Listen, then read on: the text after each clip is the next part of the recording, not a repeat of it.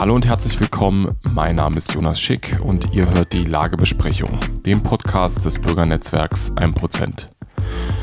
Es wird niemanden aus unserem Milieu verwundert haben, was am letzten Mittwoch, den 26. April, vom Bundesamt für Verfassungsschutz bekannt gegeben wurde, nämlich die Hochstufung der jungen Alternative für Deutschland zum gesichert rechtsextremen Fall das äh, betrifft aber nicht nur die JA, sondern auch uns bei 1% und das Institut für Staatspolitik.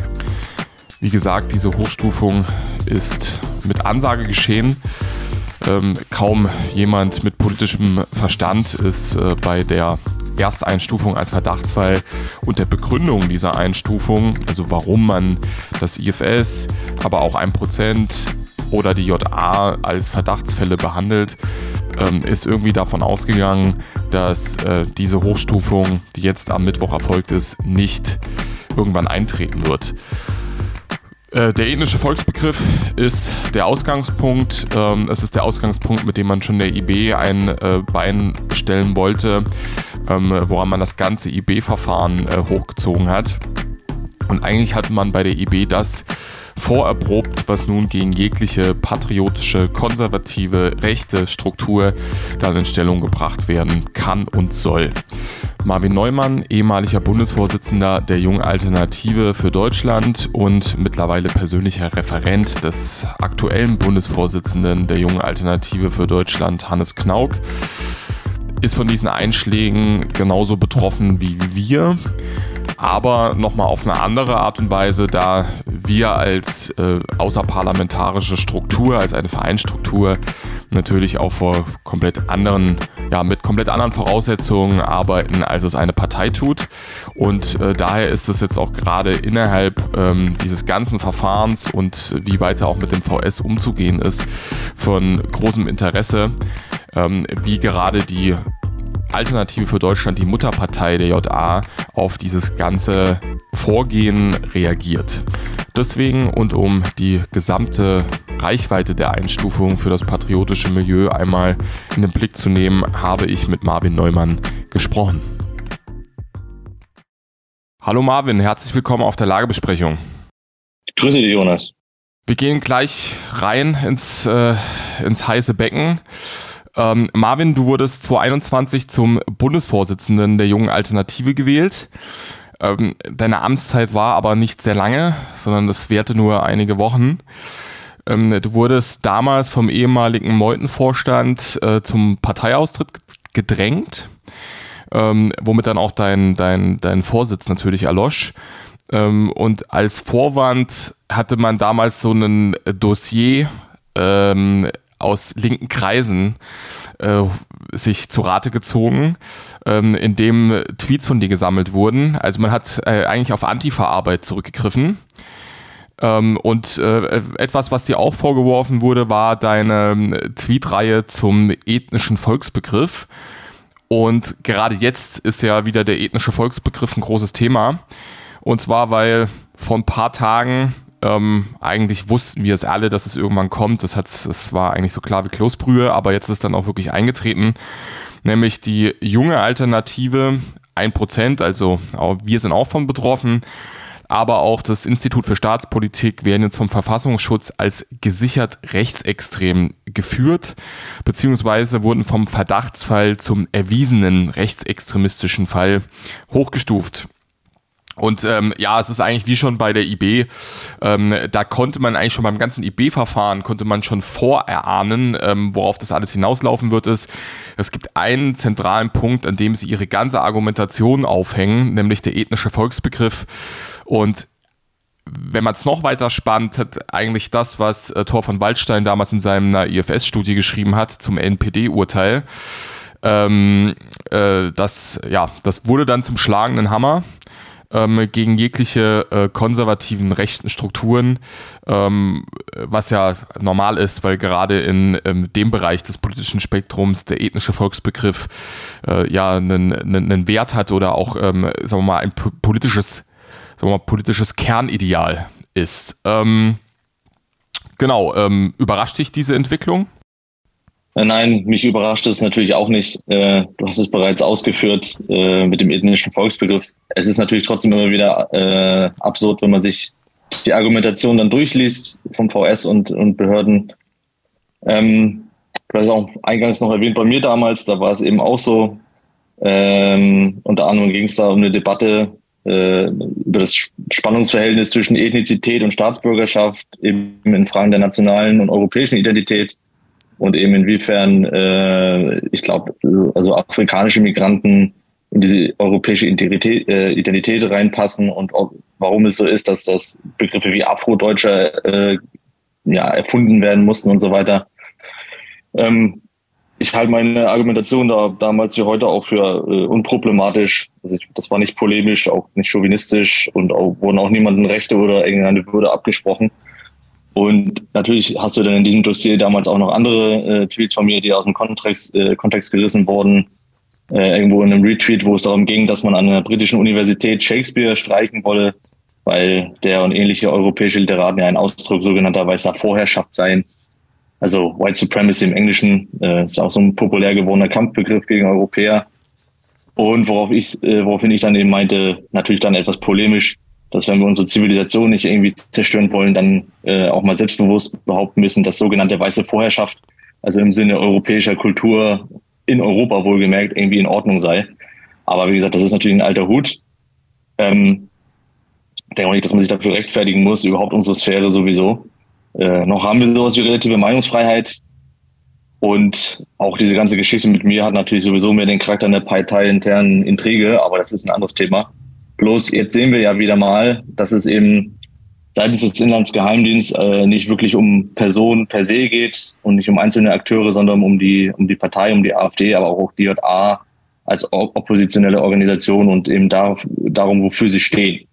Aber wenn wir uns nämlich anschauen, was sie von sich geben, was in den sogenannten Verfassungsschutzberichten steht, wer dort alles zitiert wird, wie es verzerrt wird, dann ist oder sollte zumindest jedem klar sein, dass sowohl von der Partei, aber auch den Organisationen im Umfeld im Prinzip das alles als Kollektiv betrachtet wird, dem man dann eben diesen Vorwurf eines Begriffs, äh, einer Begriffsverwendung vorwirft, der angeblich nicht mit dem Grundgesetz vereinbar sei. Und das ist natürlich eben, wie gesagt, ausgerechnet ein Begriff, der irgendwie nur einen objektiven Fakt beschreibt, nämlich dass es so etwas wie ein deutsches Volk gibt, dass man irgendwie jenseits des rechtlichen Status als bundesdeutsche Staatsbürger identifizieren kann.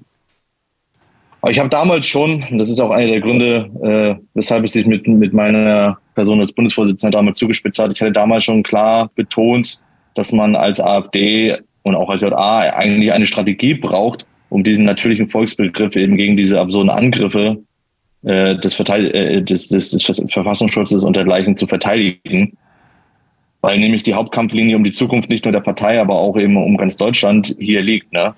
Und wer keine argumentative Verteidigung aufbaut und ein Bewusstsein für diesen Kulturkampf schafft, der dahinter steckt, sondern dann im schlimmsten Fall auch noch diese Bewertung des VS in die eigenen Reihen reinträgt, der hat dann nicht begriffen, worum es ja eigentlich geht.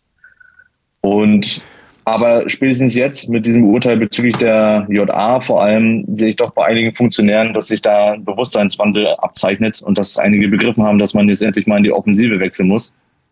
Das ist meiner Meinung nach natürlich viel zu spät, äh, aber immerhin regt sich überhaupt was. Und sonst hat man wie bei, bei den Republikanern in den 90ern einen ewig langen Rechtsstreit, wo man am Ende vielleicht Recht bekommt, aber das eben auf Kosten der eigenen politischen Wirkmacht äh, hinausläuft.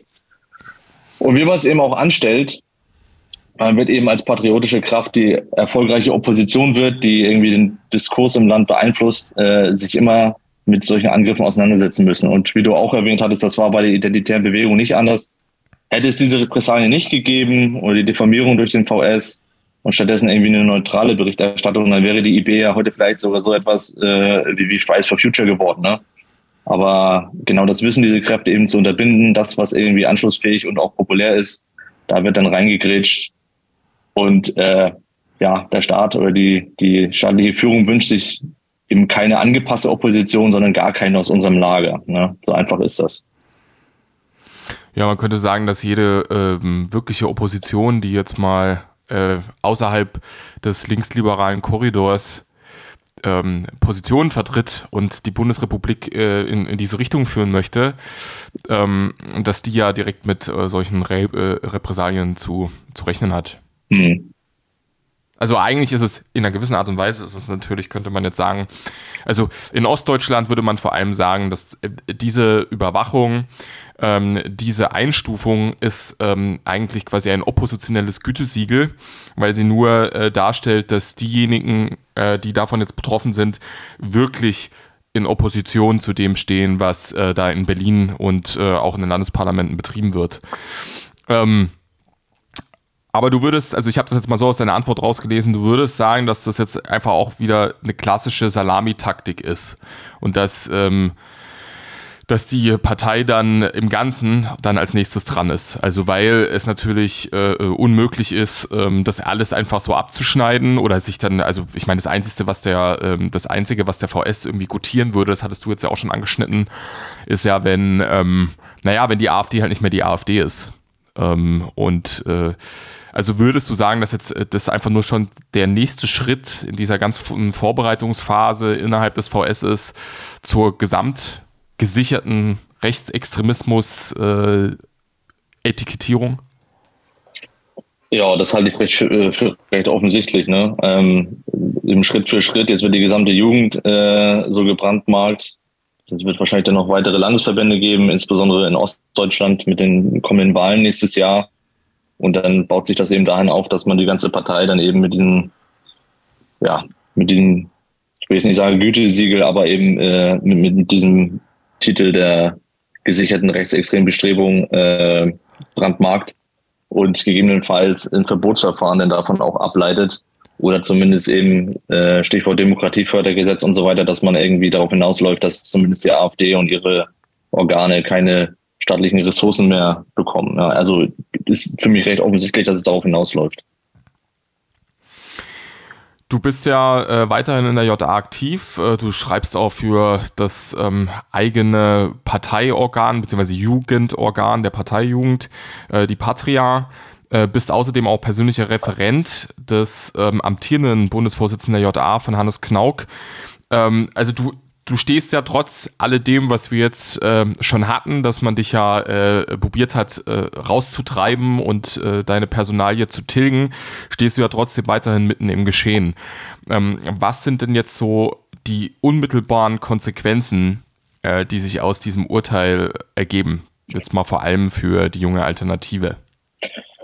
Ja, also für die JA ist das natürlich unschön. Ne? Also verbeamtete Mitglieder und Jäger und dergleichen, äh, die sollen sich damit natürlich gezwungen sehen, jetzt sofort auszutreten, auch wenn es im Prinzip kein Grund ist, auszutreten, weil sowas offiziell ja immer noch im Einzelfall beurteilt wird. Aber es geht eben, wie wir schon gesagt haben, um, um den Rufschaden und die Kontaminierung der JA, sodass sich eben junge Patrioten hier nicht länger politisch organisieren. Und ähm, ja, man muss dann als JA wohl einen unfassbar ressourcenintensiven Rechtsstreit jetzt äh, führen, äh, dessen Ausgang dann am Ende jetzt aber auch keinen Unterschied für diese unmittelbare äh, öffentliche Wirkung hat. Und die JA hat, muss man natürlich ganz klar sagen, dafür eigentlich gar nicht die Mittel. Ja, da muss also die, die, die Mutterpartei in die Tasche greifen. Aber ich muss sagen, die, die ersten Reaktionen bisher von Seiten der Partei sind weitaus positiver, als ich es befürchtet hatte. Äh, es gab keine äh, aggressiven öffentlichen Distanzierungen oder sonstige Dinge die eben der gewünschten Wirkung des VS entsprechen. Also man konnte mit diesem Urteil keinen Keil zwischen Partei und Jugend schlagen. Und das ist, denke ich, erstmal äh, das Wichtigste, was man quittieren kann. Es liegt aber auch natürlich am besagten Bundesvorsitzenden Hannes Knauk, äh, der ein äußerst respektierter und profilierter Bundestagsabgeordneter geworden ist. Ähm, ist auch ein gewisses Kalkül bei seiner Wahl gewesen, dass äh, die üblichen Verdächtigen in der Partei sich bei einem MdB mit solcher Stahlkraft, äh, Strahlkraft sich das durchaus überlegen, ob sie die gleichen Spielchen nochmal abziehen und gleich mit Distanzierung um sich werfen. In diesem Sinne bin ich durchaus zuversichtlich, dass man als JA den Angriff überstehen wird äh, und auch von Seiten der AfD diesmal den Rücken gestärkt bekommt. Jetzt mal ähm, abseits von der Partei stellt sich äh, oder generell der der der Einstufung äh, des Verfassungsschutzes von wem auch immer stellt sich ja jetzt mal inhaltlich die Frage, warum der VS so ein unheimliches Interesse daran hat, diesen ethnischen Volksbegriff zu desavouieren und äh, eigentlich jeden, der das irgendwie in den Mund nimmt, also wie so ein Bannfluch darauf zu legen, dass man dann auf die Idee kommen könnte, dass das deutsche Volk noch mehr ist als einfach nur eine Rechtsbestimmung ähm, oder irgendjemand, der mal kurz sein C auf ähm, deutschem Boden setzt und dann damit automatisch irgendwie Teil des Staatsvolkes werden soll. Ähm, Jetzt habe ich so weit ausgeholt, jetzt probiere ich die Frage nochmal abzukürzen. Also was ist eigentlich das Kalkül dahinter, das politische Kalkül, diesen ethnischen Volksbegriff so ja, zu diskreditieren? Ja, also man muss natürlich schauen, dass, dass dieser Angriff eben nicht jetzt unbedingt gegen die JA oder sowas gerichtet ist. Das ist immer nur im, im, konkreten Fall, weil man sich darauf bezieht und hier irgendwie die politische Stimme für das Volk irgendwie oder die, die Jugend des Volkes äh, heben möchte, sondern man muss natürlich schauen, dass dieses Urteil im Prinzip eine Kriegserklärung der besagten Behörde beziehungsweise der über sie verfügenden Kräfte gegen das deutsche Volk an sich in seinem Bestand und in der überlieferten Form ist. Und sowas müssten Gerichte natürlich eigentlich einkassieren, nicht nur weil es irgendwie gegen geltendes Völkerrecht verstößt oder gegen die Genfer Flüchtlingskonvention oder sowas, sondern auch, weil, das ist ja das Absurde, damit Teile und Organe der Bundesrepublik selbst als äh, verfassungsfeindlich beziehungsweise rechtsextremistisch gelten müssten. Äh, was dann wiederum den Rechtsstaat ad absurdum führt. Ne? Also zum Beispiel kennt die Verfassung des Freistaates Sachsens äh, den ethnischen Volksbegriff, da hat auch Max Krah zuletzt darauf verwiesen, unterscheidet in Artikel 5 äh, zwischen Bürgern deutscher, sorbischer und anderer Volkszugehörigkeit. Und in Artikel 6 wird nochmal betont, dass die Sorben gleichberechtigter Teil des Staatsvolkes sind, obwohl sie eben auch noch eine, eine, aber einer anderen Volksgruppe zugehören. Und das hatte ich damals übrigens, das ist eine dieser Tweetstränge von mir gewesen, auch äh, bezüglich afrikanischer Migranten so formuliert, was dann aber wiederum von äh, bestimmten Parteileuten als ganz schlimm verfassungsfeindlich auch bewertet wurde. Ähm, und wir haben natürlich all mögliche solche Widersprüche jetzt. Ne? Also das Innenministerium fördert auch weiterhin deutsche Minderheiten im Ausland, um die ethnokulturelle Identität dieser Deutschen zu wahren, auch im Haushaltsplan für 2023. Äh, und das müsste jetzt ja auch eigentlich Rechtsextremismus sein, weil es, wie du sagst, ja sowas wie ein ethnokulturelles deutsches Volk abseits äh, der Rechtsbestimmung ja gar nicht gibt. Und ähm, es lässt sich eigentlich äh, jede Menge Belege finden, nicht nur jetzt aus der Bonner Republik der 50er noch, sondern auch aus der Gegenwart, äh, die klar machen, dass man im Prinzip immer einen indischen Volksbegriff irgendwie vorausgesetzt hat. Und wenn jetzt die verantwortungstragenden Eliten und Politiker sich nicht länger als Repräsentanten der Deutschen verstehen und die Bundesrepublik auch nicht als Nationalstaat des deutschen Volkes als solches begreifen, dann muss man halt logischerweise feststellen, dass wir Deutschen als Volksgruppe faktisch jetzt auch keinen eigenen Staat und äh, vor allem keinen Siedlungs- und Schutzraum mehr haben. Also das hat natürlich äh, ist deutlich ernster eigentlich, als als man das im ersten Blick so einschätzen mag. Zugespitzt heißt das, dass eben Deutsche als Volksgruppe auch in der Bundesrepublik keine Rechte mehr haben, beziehungsweise ihre gruppenbezogenen Interessen nicht länger in politischer Form artikulieren können. Denn genau das ist ja jetzt. Also, dass eigentlich der, der, der Bundestag als Repräsentant des deutschen Volkes äh, ja, sich das Volk abgeschnitten hat. Zumindest äh, eben das deutsche Volk im Sinne der deutschen Volksgruppe. Ne? Weil das, wenn man das so explizit irgendwie anstreben würde, das gilt ja jetzt als staatsfeindlich und rechtsextrem. Weil ja nur allein die Identifizierung der deutschen Volksgruppe, die irgendwie parallel zur gesamten Summe aller Staatsbürger existiert, ja schon eine verfassungsfeindlich extremistische Idee sein soll was wie gesagt in, in, im Widerspruch zu so vielen Dingen steht. Ähm, also wenn Deutsche, die sich im Inland jetzt über ihren ethnisch-kulturellen Marker als Deutsche identifizieren, was ja eigentlich der Normalfall und irgendwie menschliche Natur ist, und eben nicht über irgendwie staatlich propagierte Surrogate äh, wie westliche Werte oder eben jetzt diese vor allem so zivil-religiös anmutende Idee unserer Vielfaltsgesellschaft anstelle eben der überlieferten historischen Nation diese Deutsche, die noch Deutsche sein wollen und auch Deutschland weiterhin als ihr Heimatland begreifen, so wie es das Heimatland ihrer Vorfahren war, und damit natürlich auch naturgemäß einen gewissen Anspruch auf dieses Land erheben können, die sind jetzt praktisch zu Staatsfeinden erklärt worden. Also normale Deutsche äh, leben jetzt, wenn sie sich als Deutsche in diesem Sinne identifizieren, mehr oder weniger in der Diaspora in der Bundesrepublik. Und jetzt kann man sich natürlich, wie du fragtest, also woher kommt das ja. Oder was soll das irgendwie? Und ohne da jetzt Ideen oder zeitgeschichtlich zu weit auszuholen, kann man sich immer wieder auf dieses berühmte Zitat von äh, Jascha Munk äh, äh beziehen. Damals, ich glaube im ZDF war das, ich weiß nicht, ob das 2016, 2018 oder so war, wo er sagte, na ja, angesichts der, dieser Willkommenkultur und dieser Masseneinwanderung, die da stattfand, dass man jetzt hier irgendwie ein historisch einmaliges Experiment wagen würde, ja, eine monoethnische, monokulturelle Gesellschaft in eine multiethnische, multikulturelle zu transformieren. Irgendwie so ähnlich war der Wortlaut. Und das hat, hat man ja auch äh, seitdem mehrfach von Politikern der SPD, der Grünen und so weiter, äh, Grüne Eckert und so weiter wiederholt, äh, dass, dass es ja letztendlich gewissermaßen ein Gesellschaftsexperiment ist, das dann jetzt auch sozusagen rechtlich äh, untermauert wird. Ähm, und das ist dann eben so, dass man hier den, den, den deutschen, den nationalen Charakter der Bundesrepublik und der Bewohner praktisch neutralisiert und Deutschland mehr oder weniger zu einem beliebigen Siedlungsgebiet erklärt. Und Annalena Baerbock hat noch im Wahlkampf 21, bevor sie die beste Außenministerin aller Zeiten wurde, noch äh, ein, ein Ministerium für Vielfalt und Teilhabepolitik gefordert. Was dann natürlich so ein bisschen so die Institutionalisierung dieser Entnationalisierung bedeutet, ja. Also gewissermaßen die, die, die Umverteilung nicht nur ressourcentechnisch, sondern auch äh, ideell hin zu dieser multiethnischen äh, ja, Gesellschaftsexperimentiermasse. Äh, und Erhöht es aber am Ende die, die Fliehkräfte nicht ähm, enorm? Also, oder, oder erhöht die schon bestehenden Fliehkräfte, also dass sich immer mehr Leute, ähm, die sich nicht einfach nur als ähm, Staatsbürger XY äh, mit austauschbarer Identität sehen, ähm, dass die immer mehr in Diskrepanz und immer mehr in Opposition gegenüber äh, Berlin am Ende kommen? Naja, ähm, das ist ja gewissermaßen so ein bisschen unsere, Hoff unsere Hoffnung, wenn man so will, dass dadurch, dass diese Leute ganz klar äh, formulieren, dass sie den, den, der autochthonen Mehrheitsgesellschaft hier gewissermaßen irgendwie ihre Identität und ihren Anspruch äh, äh, absprechen wollen, dass, dass hier ein letztendlich ein gigantisches Unrecht äh, sich voll, vollzieht und man sich dagegen irgendwie organisieren muss, was dann ja in politischer Form, in der Form der JA oder der AfD zum Ausdruck käme. Also das ist natürlich gewissermaßen die Hoffnung. Ob das auch dahin geht, äh, das ist die Frage. Äh, umfragetechnisch läuft es für die AfD ja bekanntlich sehr gut. In Thüringen zuletzt äh, Spitzenkraft. Und ich denke, dass das auch gewissermaßen diese Entscheidung äh, dieses Urteils des VS und vor allem das jetzt so ad hoc irgendwie plötzlich öffentlich zu machen, dass das damit reingeflossen ist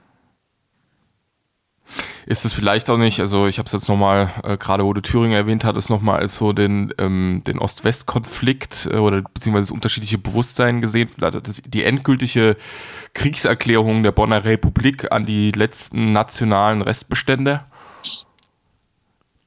Also jetzt gar nicht so sehr unbedingt, also national jetzt gar nicht so sehr aus einer ähm, unbedingt rechten Perspektive gesehen, sondern national staatlich oder auf die Nation stark bezogen zu denken, äh, geht ja auch äh, aus anderen ähm, politischen Gesäßrichtungen heraus.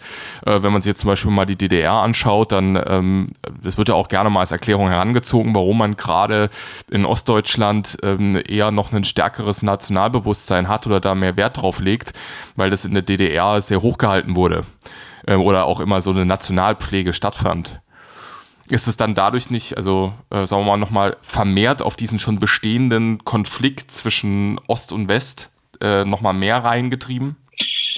Ja, das ist natürlich so ein Effekt, der sich da auch irgendwie vollzieht. Dadurch, dass eben die, Ostdeutschen noch äh, gewissermaßen anders sozialisiert wurden, äh, wo eben vor allem dieser, dieser äh, westlich-amerikanische Re-Education-Einfluss äh, sich jetzt noch nicht so generationenübergreifend ausgebreitet hat und das natürlich vor allem die Ostdeutschen natürlich auch mit ihrer Affinität zur AfD und zum oppositionellen Milieu, dass äh, die so ein bisschen mit diesem Volksbegriff und so weiter da auch, könnte man natürlich so sehen, äh, mit eingefangen werden, ja, dass also diese, dieses, dieses äh, ethnisch deutsch-nationale Bewusstsein, das sich in der DDR in einer anderen Form gewissermaßen überlebt hat, dass äh, man die, die, äh, Großbonner Republik äh, jetzt nun natürlich auch vor allem das als Aspekt sieht, den man den Ostdeutschen jetzt erstmal austreiben müsse. Ne? Also das, das ist, denke ich, eine, eine Dimension dieser ganzen Entwicklung. Das, das kann man schon so sagen. Gehen wir nochmal zurück äh, vom großen weltanschaulichen Bild ähm, zum, zum kleinen Parteikram. Ähm, was ist dein direkter Rat für Mitglieder der jungen Alternative jetzt im Angesicht äh, dieser Einstufung? Also was sollte die JA, also oder, oder nicht nur für das einzelne Mitglied, sondern sagen wir mal allgemein für die JA. Du hast es schon so ein bisschen angeschnitten, aber was muss jetzt eigentlich die, die, die Strategie sein, um dem zu begegnen? Naja, man muss natürlich jetzt äh, das, was man immer machen müsste, wenn man von außen angegriffen wird, äh, Geschlossenheit, Zusammenhalt, äh, Geduld, Disziplin und natürlich auch etwas Opferbereitschaft einen Tag legen. Ähm, hat, es gibt den Hang bei vielen Leuten, das haben wir bei der AfD über Jahre hinweg gesehen, dass äh, wenn es dann mal wieder den, das Donnerwetter in der Presse und so weiter gab, dass einige Leute sich dann abgesetzt haben und gesagt haben, nein, man gründet was Neues oder so. Aber ich denke, man darf sich gar nicht der Illusion hingeben, dass irgendwie noch ein weiterer Versuch mit einer neuen Partei und einer neuen Jugendorganisation und irgendwie noch einem neuen Verein oder so irgendwie anders ablaufen würde. Ja, also gerade der Aufstieg der AfD, denke ich, ist eine beispiellose Entwicklung in der Bundesrepublik. Und ich denke, dieses Machtgefüge eben aus Altparteien, Stiftungen, NGOs, dem Geheimdienst und der politisch-medialen Eliten, dass sie durchaus ihre Lehren daraus gezogen haben. Und jeder, der jetzt irgendwie diesen Migrationswahnsinn, der sich jetzt hier noch weiter zieht, äh, kritisiert, der wird eben mit immer drakonischeren Hassverbrechen und letztendlich auch diesen äh, illegalen Volksbegriff irgendwie konfrontiert werden. Und man, man kann da schon feststellen, dass so in der Lesung des Geheimdienstes irgendwie es nur noch diesen Regenbogen-Mainstream gibt oder auf der anderen Seite dann irgendwie Blut- und Boden-Nazis, so nach dem Motto, dass da kein, kein, kein Grund mehr, kein Raum mehr dazwischen besteht. Das ist auch einer der Gründe, warum man irgendwie zwischen den Grünen und der CDU in Berlin irgendwie auch keinen Unterschied mehr erkennt. Ja, auch die CDU fordert schnellere Einbürgerung und so weiter und so fort. Ähm, ich kann nur unsere Mitglieder ermutigen, äh, sich davon nicht aus der Ruhe bringen zu lassen, wir stehen hier letztendlich auf der richtigen Seite. Unsere, unsere Ideale und Ziele sind es auch wert, diese Diffamierung, Ausgrenzung und Angriffe verschiedenster Art auszuhalten. Man darf sich ja auch jetzt nicht irgendwie vorstellen, dass man sich sonst irgendwie zurückzieht. Also auch das Priva äh, im Privaten hat man keinen wirklichen Rückzugsort mehr. Die Einschläge kommen immer näher. Selbst auf den Dörfern in Ostdeutschland werden irgendwie Ausländer massenhaft angesiedelt mit neuen Asylheimen, wie jetzt zuletzt in Prenzlau. Auch dort gibt es Messermorde und Clankriminalität. Und irgendwie muss jedem von uns klar sein, dass es hier letztendlich um die Frage geht, in welchem Deutschland man seinen Lebensabend verbringen möchte und seine Kinder großziehen möchte. Irgendwie in einem komplett überfremdeten, unsicheren, balkanisierten Deutschland oder eben in einem Deutschland, das dann doch nochmal dem Land ähnelt, wie wir es von unseren Vorfahren überliefert haben. Und es geht auch vor allem, und das ist irgendwie, das ist jetzt die rein emotionale Ebene, aber ich denke, es geht auch um Gerechtigkeit und um Würde. Ja? Also die Würde jedes Deutschen, äh, sich nicht von irgendeiner Behörde erklären zu lassen, dass man irgendwie gar nicht existiert und dass der Wunsch nach politischer Repräsentation Extremismus darstellt. Ja. Also diesem Unrecht darf man keinen Raum lassen. Wenn man dazu gezwungen wird, einen Mann im Kleid als Frau zu bezeichnen oder die Existenz des eigenen Volkes zu leugnen, dann muss man da einfach Widerspruch und Widerstand leisten. Marvin, ich danke dir fürs Gespräch, für deine Einschätzung und dann bin ich mal gespannt, ob äh, die Fliehkräfte, über die wir es jetzt haben, hatten, ähm, ob die dann auch zu beobachten sein werden oder naja, ob es dann am Ende nur beim Sturm im Wasserglas bleibt. Da hoffe ich drauf, Jonas. Wir setzen uns dafür ein. Ich danke dir für deine Zeit. So, liebe Zuhörer, das war Marvin Neumann, ehemaliger Vorsitzender der JA und aktuell persönlicher Referent des amtierenden Bundesvorsitzenden der Jungen Alternative. Und wir hören uns dann zur nächsten gesichert rechtsextremen Lagebesprechung.